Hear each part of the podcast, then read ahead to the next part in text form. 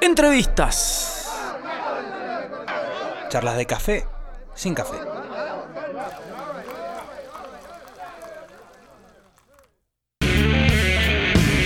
Sí, amigos, de regreso al show.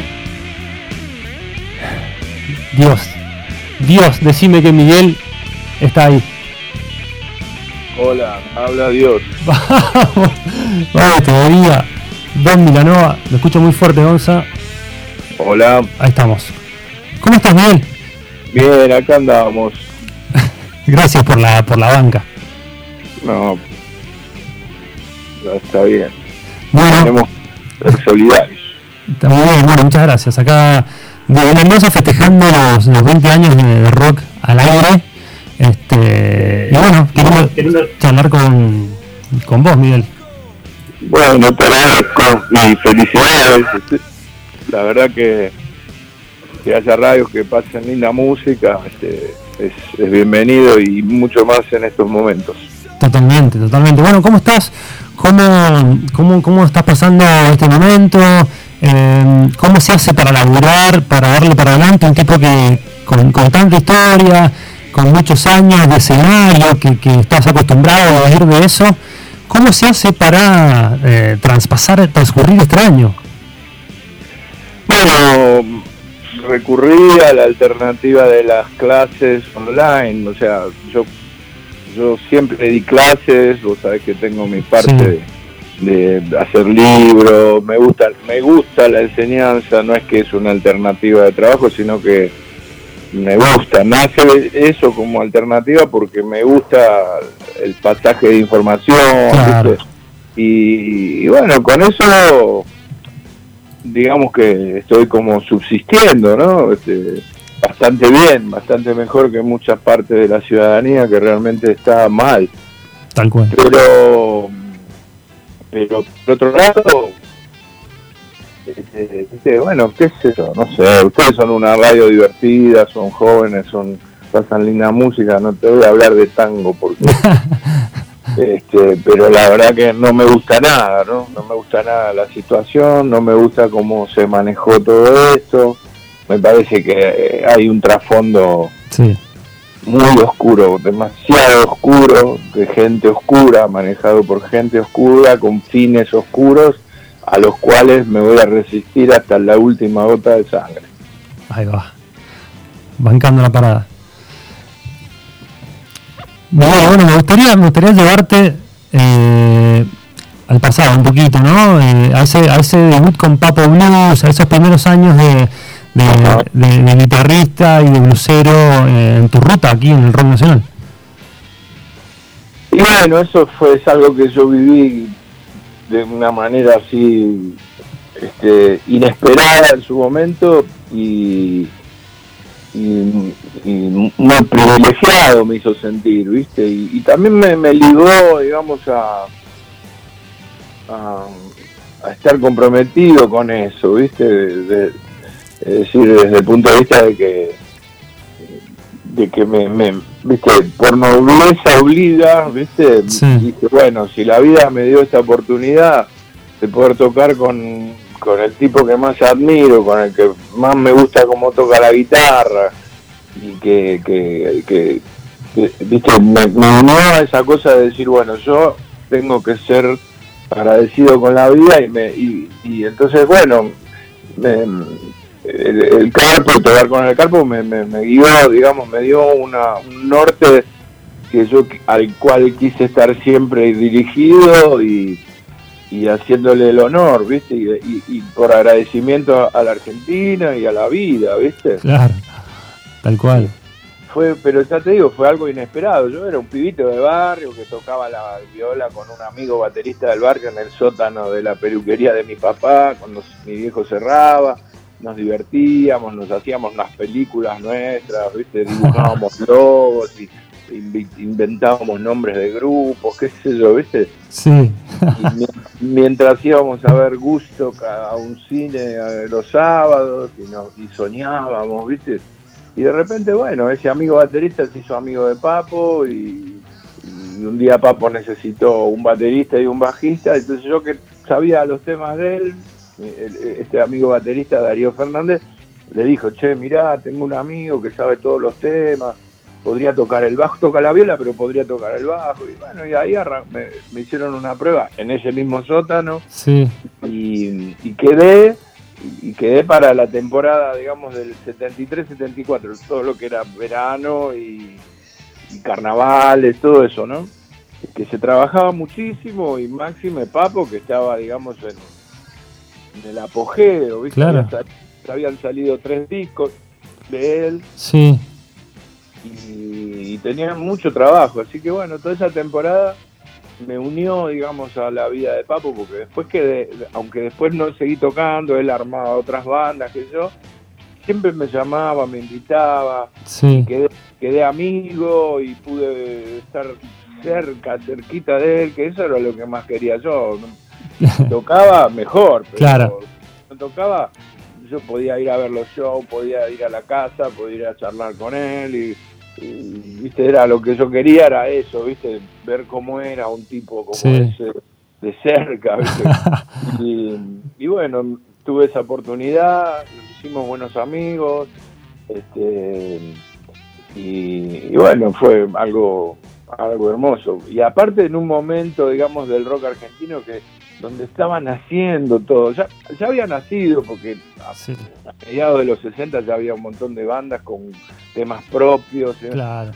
Pero yo, gracias a estar con Papo, tuve acceso, qué sé yo, a conocer al Negro Medina, a Javier Martínez, a Billy a los Box Day, a, los, Negro Black, a Reinaldo Raffanelli, y a toda la muchachada esa que, que yo la veía en la revista Pelo, las fotitos, ¿viste? Sí y después los pude conocer en persona, me hice amigo de muchos de ellos y, como que amplié, ¿viste? Dije, bueno, lo conozco a Papo, uy, pero también conozco a todos estos monos, a ver cómo viven, cómo qué piensan, que, ¿viste? Era una, fue una cosa muy privilegiada. Qué lindo, qué lindo. Yo tenía 17 años, así que imagínate, ¿no?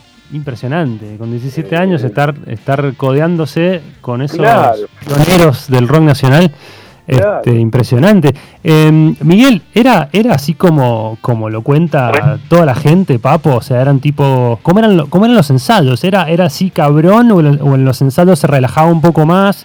¿Cómo era? No, bueno, él, mientras él te tuviera una viola en la mano y estuviera tocando, estaba feliz. Yo siempre lo recuerdo con una sonrisa, festejando lo que tocaba, viviéndolo físicamente las cosas que tocaba, ¿viste? Con risas, con payasadas, con, qué sé yo. Eh, la verdad que yo conocí ese papo y ese es el papo que más me, ha emocionado siempre. Después, bueno, ¿viste? Era un tipo de barrio, era un tipo era un tipo que iba muy al frente, que tenía convicciones y, y, digamos que, que, qué sé yo, no era no estaba bueno. Cuando se enojaba la verdad que no, estaba bueno. Ahora vos sabés que yo lo he visto muy enojado muchas veces y pero conmigo jamás el tipo tuvo o sea como que siempre me, me cuidó me tiró muy buena onda siempre aún en el medio de, un, una crisis. Eh, siempre fui viste te trató bien sí. Sí y yo también o sea no era como un cholulito, ¿viste? Yo cuando tuve que decirle cosas, que ya me animé, digamos, a poder decirle cosas, se las dije, se las dije de manera que lo hicieran pensar, no para ofenderlo ni para criticarlo, sino para revisar cosas, ¿viste? De, por ahí que una opinión externa, ¿viste? De alguien que no era el cholulo que le iba a decir, sí, sí, papo, sí, sí, sí, sí, vos tenés razón, sí, sí no, no, viste, yo cuando veía que se equivocaba se lo decía y, yo creo que eso también me, gané con él, eh, porque él creo que a él le gustaba eso. Claro, claro. los cholulitos no... claro, otro, otro tipo de fidelidad. Claro, viste, y, creo que por eso nos, eso nos hicimos amigos un amigo bastante especial, yo por lo menos así lo sentí, que yo para él era él, en algún momento, a los últimos años, me decía, ahí viene el distinto. y no era por la barba. ¿Por qué me decís distinto? Le digo, vos sos distinto. Este, Claro. mm, Miguel, después. nosotros. Sí.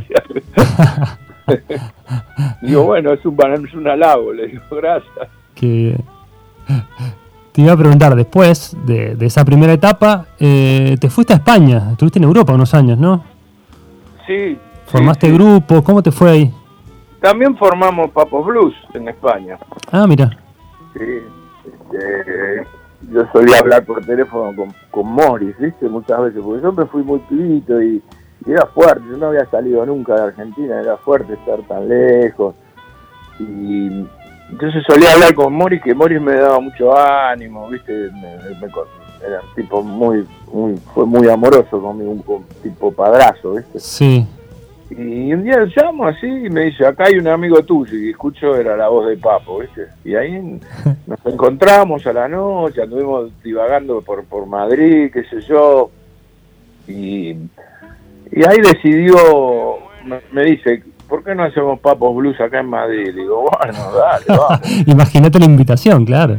Sí, sí, y ahí, ahí mismo nos fuimos a la estación de Atocha, me acuerdo, Sí, la, la tristemente célebre por, por el atentado. claro. Este, y compramos los pasajes, nos fuimos juntos hasta París, él de ahí se fue a Holanda, yo me fui a Inglaterra a comprar instrumentos con la plata de él, me confió toda su plata No me digas. mm, y después nos volvimos a encontrar en Francia y viajamos en, en- en una camioneta que se había comprado hasta a Madrid y, y tocamos y nos fue re bien. Hasta que un día él desapareció y yo tuve que hacer de él. ¿En serio? Sí, es una anécdota que siempre cuento porque es increíble. ¿Qué hiciste de Papo? al- Tuve que hacer de papo porque desapareció. Y, eh, pero, pero con barba, o sea, era el papo. No, no, no, yo era, en esa época éramos muy pibitos, yo no, no usaba nada, ¿viste? Sí, Y nada, ¿viste? Tenía que tocar, con, a- eran tres o cuatro contratos que habían quedado y el manager nos quería matar, ¿viste? Y, y- y entonces le, le dijimos, bueno, entonces vamos a hacer algo, le digo, hacemos, a- hacía afiches sin fotos, después cuando yo llegaba al lugar hablaba con el iluminador y le decía, poneme luces de atrás, no me enfoqué de adelante, ¿viste? Y, y no cantaba, ¿viste? Hacíamos temas instrumentales. ah, sí, Para- sí, porque viste era una eh, o sea, hacíamos shows en discotecas, eran cuatro discotecas. Y a- allá, viste, la- el show de discoteca eran 25 minutos, 30 minutos, porque en realidad lo hacían porque lo obligaban por ley a tener música en vivo, ¿viste? ah, Entonces no querían show largo los tipos, ellos te pagaban lo que había que pagar, todo, pero, pero tocaba 25, 30 minutos. o sea que la gente, la gente que los iba a ver tampoco era tan blusera, era, era de otro palo. No, eran boliches, ¿viste? Boliches. Boliches, boliches de pueblos donde la gente iba, ¿viste? A levantarse, a chupar, qué sé yo, ¿viste? Por suerte, ¿no? Por suerte. Este, así que hicimos Papo Blues y después yo me quedé en España y toqué con varios artistas de ahí, con, con un grupo que se hizo muy famoso que se llamaba Cucharada. Sí, Eh, toqué con, con el hijo de la Lola Flores, con Antonio Flores, ¿viste? El, papá de Alba Flores de la Casa de Papel, Ajá. de París. Eh, y también eh, con Joaquín Sabina. ajá. Hicimos una banda de blues con, con Ciro Fogliata de Los Gatos. Claro, con Ciro. Eh, qué sé yo, viste, estuve eh, trabajé de sesionista con Jorge Álvarez, que fue el padre del rock argentino. Exacto, sí, sí. este me, me él era el director artístico de Sony y nada, me quería mucho y me, me- me daba laburo en Sony como sesionista, así lo conocí a Antonio Flores, Ajá. este y, y bueno, y, y aprendí, digamos, el encare profesional, porque yo lo más profesional que había hecho era tocar con Papos Blues, pero Claro.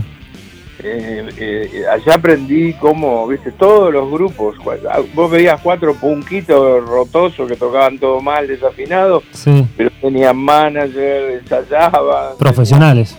Eran recontra profesionales, viste. Y Claro. entonces yo, digamos, como que aprendí todo eso, que me sirvió para cuando volví acá, hice Durazno de Gala, una banda de los años 80, Sí. este descargué, digamos, todo eso, toda esa impronta ahí, ¿no? Y acá, volviste y bueno, empezaste a tocar con un montón de, colegas, eh, de bandas, pero recién, recién en los 90 empezaste con tu carrera solista de discos solistas, ¿no? Sí, sí, cuando se desarma Durazno Gala en el 95 arrancó como solista. ¿Qué tal esa experiencia ya de decidir todo vos solo? Aparte, eh, estuviste laburando con, con, Andy, con tu hijo, para contarle a la gente, el baterista de carajo. Este, ¿Cómo fue laburar con él? ¿Que estuvieron produciéndolo juntos el disco? Eh, en realidad lo produjo él, él tocó la batería y produjo todo, el audio, la mezcla, dirigió, digamos, toda la grabación con los músicos invitados, porque él estudió, viste, estudió producción musical en, las escuelas ORT, que hacía la secundaria. Él, me dijo, mira, yo quiero aprender producción musical. Dice, la única escuela que hay eso es en la ORT. Digo, bueno, dale, si vos lo elegís vos, que te vas a tener que aprender la Torah, qué sé yo, pero, pero, pero si es tu elección, hijo, ¿viste? Entonces, bueno, toda la familia lo apoyamos, todos todos ponían un poco de plata para, para pagar la escuela y qué sé yo, y entonces este, él era un productor musical, ¿viste? Claro, claro. Eh, y entonces, bueno, le dije, le digo, mira, tengo que hacer un disco. Si, si vos querés hacerlo, yo te pago a vos y te dejo a cargo todo. Y me vino bárbaro porque yo pude, digamos, eh, delegar en él un montón, él pudo lucirse, fue su ópera prima, digamos, ¿no? Claro, claro. Eh, y la verdad que quedó un disco hermoso, Don Villanova se llama. Y, ese disco fue nominado hacia a los premios Gardel. Eh, así que bueno, fue una experiencia muy buena. Además que veníamos tocando, ¿viste? Yo como había empezado a tocar solo, no tenía ya banda, que yo, y él, él venía a tocar conmigo y tocaba, toca muy bien, blues, todo lo conoce el estilo de, tantos años, de escucharme, de, estar en los ensayos en, su casa y todo, ¿viste? Entonces, bueno, él venía. Hasta que, bueno, después del disco, digamos que ahí él empieza como a crecer la, onda con carajo. Entonces ahí, bueno, ya, ya pero pudimos concretar ese disco que es muy lindo y es muy emotivo para mí. Bien, y después seguiste con, algunos eh, discos solistas y tuviste un viaje eh, a Estados Unidos y terminaste tocando en la meca del blues, si esto es cierto, decime Miguel, eh, en Chicago, ¿no es cierto? Bueno, en Chicago toqué, pero toqué de invitado en el, en el boliche de Buddy y junto a un amigo, viste, eh, un blusero Larry McRae que me hice amigo acá en Argentina. Sí. Pero pero pero toqué en muchos lugares de Estados Unidos así oficialmente. Toqué mucho con mi amigo Bruce Ewen, un blusero que estuvimos tocando en Mendoza este, muchas varias veces este, y, y también toqué en un festival muy importante, quizás tan o más importante que el, Festival de Chicago, que es el Bale Street Music Festival en la ciudad de Memphis, donde nació Elvis Presley. Claro. Sí. Ahí, ahí sí, ahí fui invitado formalmente este, para tocar los tres días. es un mega festival que se hace a, la orilla del río Mississippi, que, mide dos kilómetros. Tremendo. De, carpas y de escenarios grosos. Y ahí toqué con, un montón de gente que, en ese año era en honor a la Argentina, ¿viste?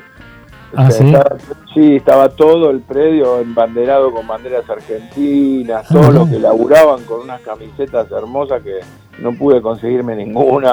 este, tocaron los ratones.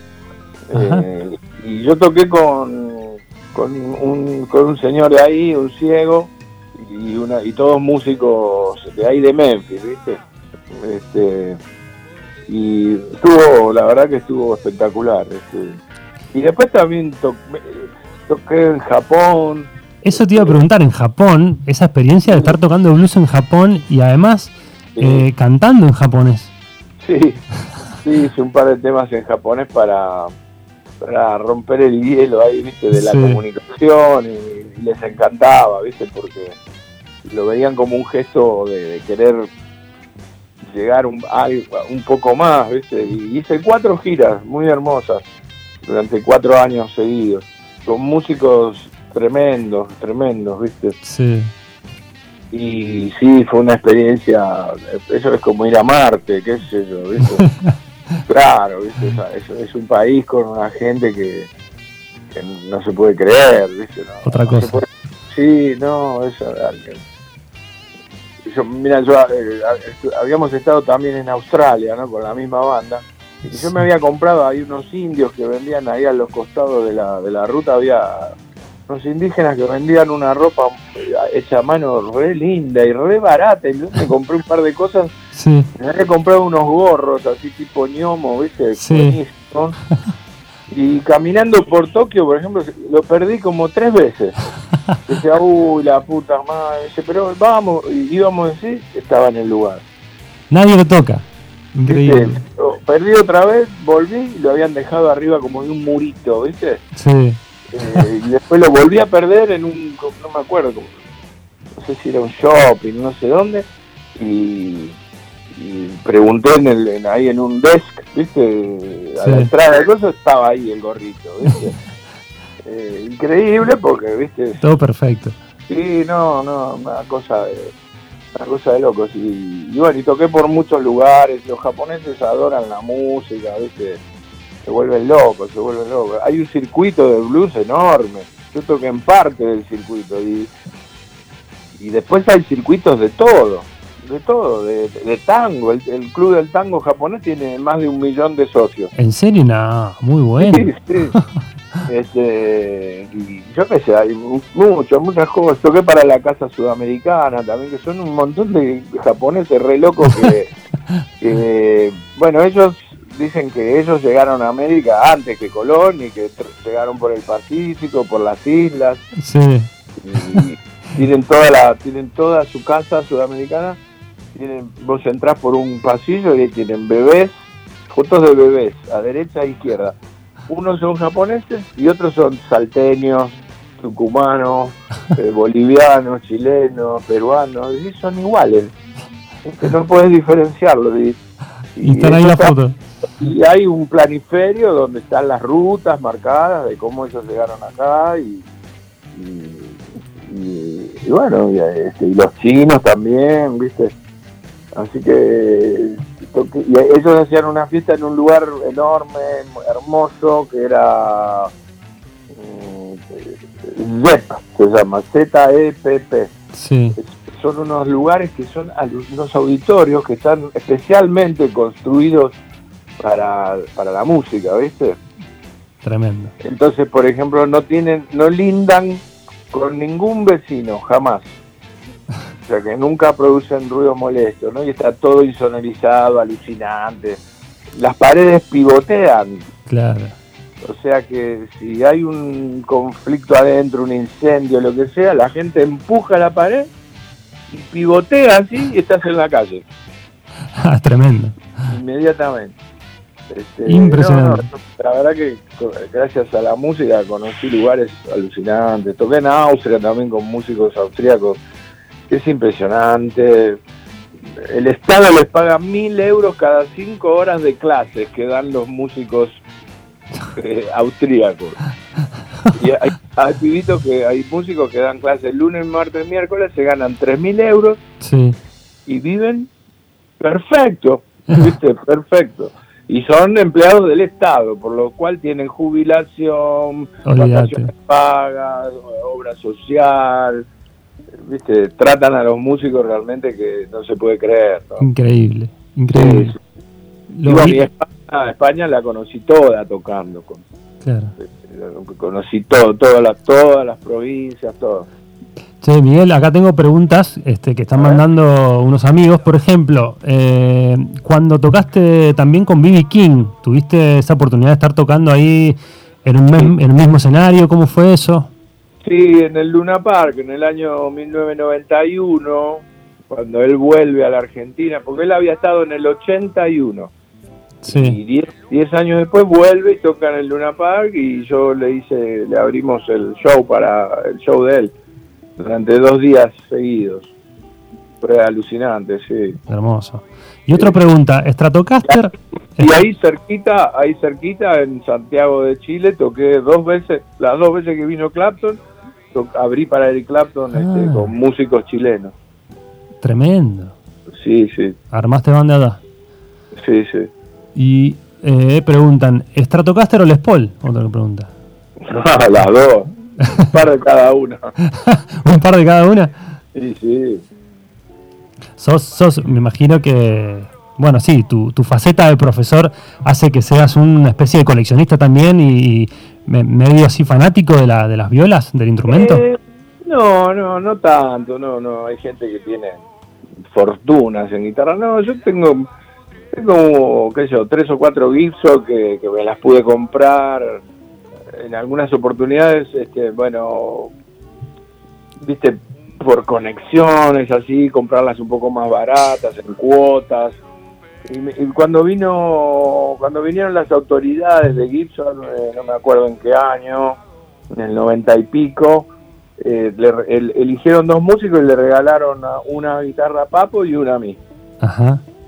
135, una Gibson 135. Y este y después, bueno, qué sé yo, por ejemplo, la Fender me regaló una Fender muy linda, mexicana, pero lindísima, que me encanta. Qué sé yo, viste, la editorial de mis libros, la antigua editorial mía que era Melos Record, y me regalaron Dobros, una Fender Jazzmaster.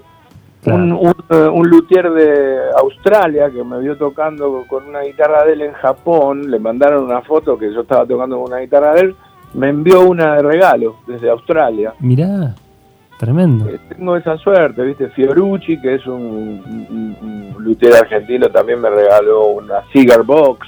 Ajá. Eh, qué sé Washburn, cuando estuvo, estaba acá en Argentina, me, regalaron una, guitarra de 12 cuerdas, re linda.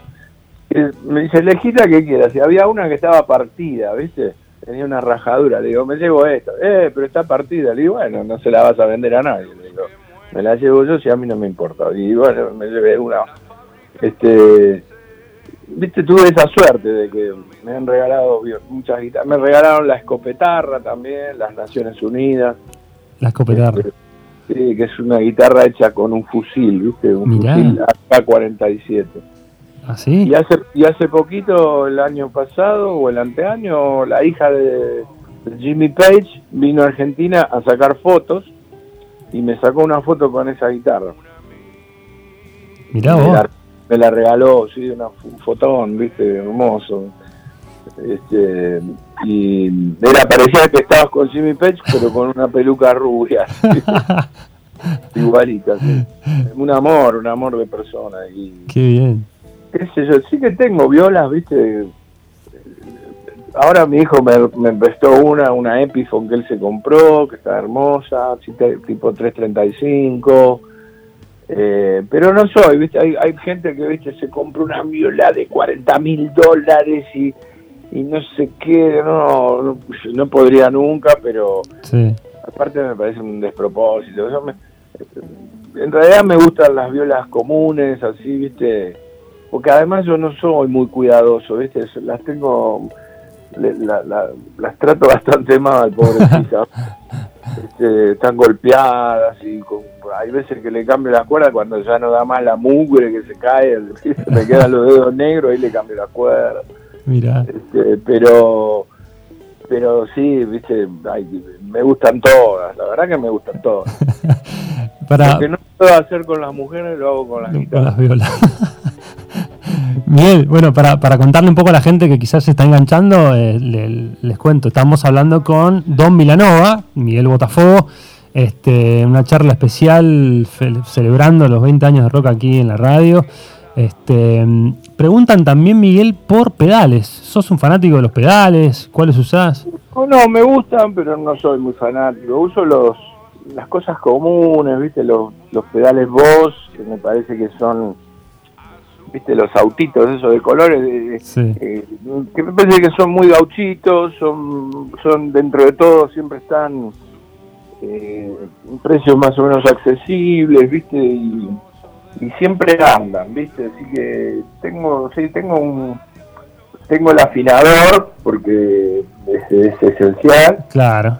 Este, tengo un guagua, tengo una- un trémolo, tengo una, una cámara delay.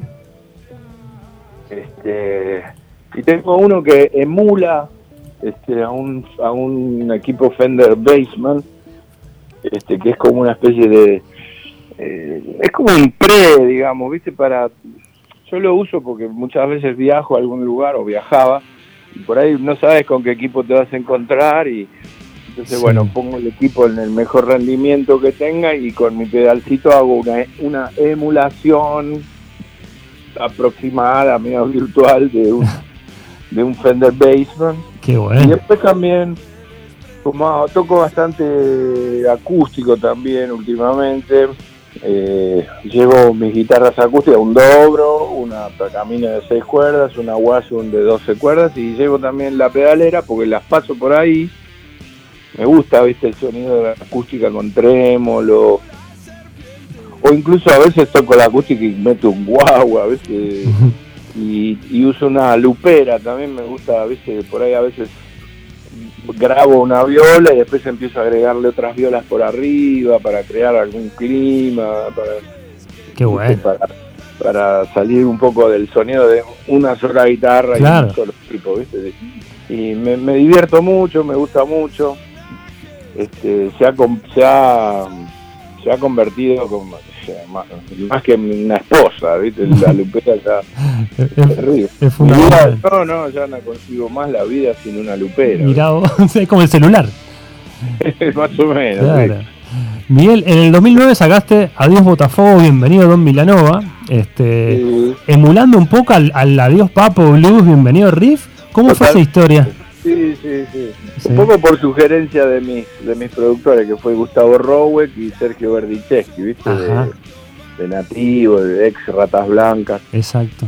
Este, y, y bueno, nada, fue eso, viste, yo, yo los convoqué a ellos para, para hacer una producción y me gustó mucho, me gustó mucho porque, viste, digamos que ellos me, me, me dijeron, vos relajate, tocá lo tuyo y tomátela, no vengas más. Entonces, viste, yo, eh, viste, fue una buena manera, de, es- una linda manera de delegar y no entrar en ese estrés que es, viste, grabar y esto y lo otro y estar 40 horas con la mezcla. Mira, Sergio Verdicheschi es un monstruo eh, adentro del estudio, él me hizo de Guitar Doctor, así que me preparaba todos los audios, él, mismo se hizo cargo de todo, de las violas en la mezcla. Gustavo, además de la batería, que, que más está a decir que es un, monstruo y un monstruo total, hacía también de Drum Doctor y, y a la vez era el que dirigía, digamos, la, la producción, este, con, un, con un técnico buenísimo. Y fue muy relajado, muy lindo, ¿viste? Claro. Hicimos varios discos, hicimos como tres discos. A partir de, de ese momento fue cuando empezaste a ser Don Milanova, ¿no? Cambiaste el, Sí, el seudónimo. Sí, sí, sí, ahí quise hacerlo un poco para, qué sé yo, ¿viste? Un día me levanté y tenía Papo, había soñado con Papo y entonces dije, bueno, Botafogo se tiene que ir con Papo, ¿viste? Y, claro. y yo, y yo me tengo que poner mis, mis propios pantalones, y- aunque siempre los tuve, ¿viste? Porque yo nunca estuve colgado de Papo, ¿viste? No. Yo siempre hice mis propias cosas, este, inclusive después de la primera temporada con él en el 73, en el 74 ya tocaba con una banda que se llamaba Avalancha, después hice Tren Plateado con Beto Satrañi y César Pradines, viste el que hoy es el crítico de, jazz de, de Clarín, Sí, este eh, qué sé yo, hice otra banda, que- participé en una banda que se llamaba Carolina, toqué, hice una banda que se llamaba Studebaker, o sea, siempre tuve mi, mi, mi- las ganas de querer hacer mis cosas, ¿viste? Así que em, totalmente, totalmente. Sí, sí, sí. No, no, este, una tremenda carrera. Eh, Miguel, bueno, para, para ir terminando, eh, ¿Pudiste, ¿Pudiste aprovechar esta cuarentena para, para intentar sacar algún libro o te, te, estás metiendo con algún ya con algún recital para hacer algún streaming eh, o seguís en, en el estado cuarentena esperando? ¿Qué onda? Sí, no, bueno, yo estoy acá en el arresto domiciliario obligatorio. Este, pero sí, hace unas semanas este, salió una, una, colección que la sacó la editorial Elisound, que se llaman tríadas, es una, una especie de acordes que se usan mucho. Sí, sí. Y yo ¿viste? estuve estudiando, todos estos años yo seguí estudiando con muchos maestros, me, interesó mucho la armonía, y pues hice muchos libros y bueno, ahora quise hacer este, esta colección de cinco libros y, y después hice otra colección de siete libros sobre una temática que se llaman intervalos, que esta todavía no salió. Después hice otro, tengo otro libro terminado también que se llama mm, Acordes de cuatro voces y ahora me, me, agarró la, locura en estos días con las clases online y mirando mis libros y todas las cosas que había hecho, que muchas veces me gusta mirarlo para, para acordarme que algo hice. Este, y, dije, pucha, mi último libro de blues hace 20, más de 20 años que salió. A ver, entonces empecé a hacer, a, hacer estoy en los, tomando apuntes y tirando ideas y qué sé yo, y buscando entre todo lo que he ido estudiando, a ver qué cosas se podrían adaptar al, blues, como este tema de intervalos, tríadas, acordes, qué sé yo. Y, nada, estoy eh, muy metido, eh, todos los días escribo algo, eh, paso en limpio alguna cosa para hacer algún libro de blues que que salga en algún momento. Hay dos que ya te nombré que están por, estarían por salir. La colección de triadas ya salió, ahora vendría la colección de intervalos. Y después también subí un par de temas. Eh, hace eh, a principio de año subí un tema que se llama Si es no, es no. Sí. Que está en las plataformas. Y ahora hace unos días eh, subí uno que se llama Fumigados. Ajá que tiene que ver, viste, con esta, con este flagelo que está debajo de la alfombra eh, para todos, para gobernadores, chacareros, para el ANMAT, para el presidente, viste, que es, eh, viste, en nombre de la soja eh, se fumiga personas, escuelas, animales, insectos polinizadores, ¿viste? y eso es algo que está abajo de la alfombra, de la que nadie quiere hablar, porque si no sembramos soja tendríamos que trabajar. Claro. Eh, eh, así que hice un tema que se llama así, Fumigado, ¿no? Eh, que esta es una toma en vivo con mi banda zapando, arriba aullé un poco una letra y, bueno, y tiene un, tratamiento bastante particular. En la mezcla, por ejemplo, la batería está en el canal izquierdo nada más y el bajo está en el canal derecho. O sea que tiene un sonido como muy antiguo, así, ¿viste?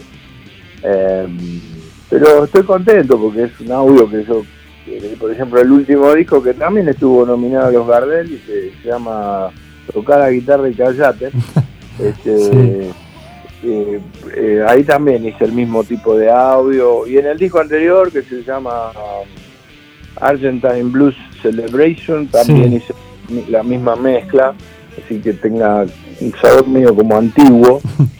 Este, y estoy muy contento, muy contento. Y bueno, nada, viste, sí, eh, o sea, además de dar clases, estuve corrigiendo todos estos libros, entregando los originales, pensando este libro nuevo, pensando temas, también tengo una, carpetita ahí a mano siempre donde voy anotando ideas para próximas grabaciones. Claro, claro.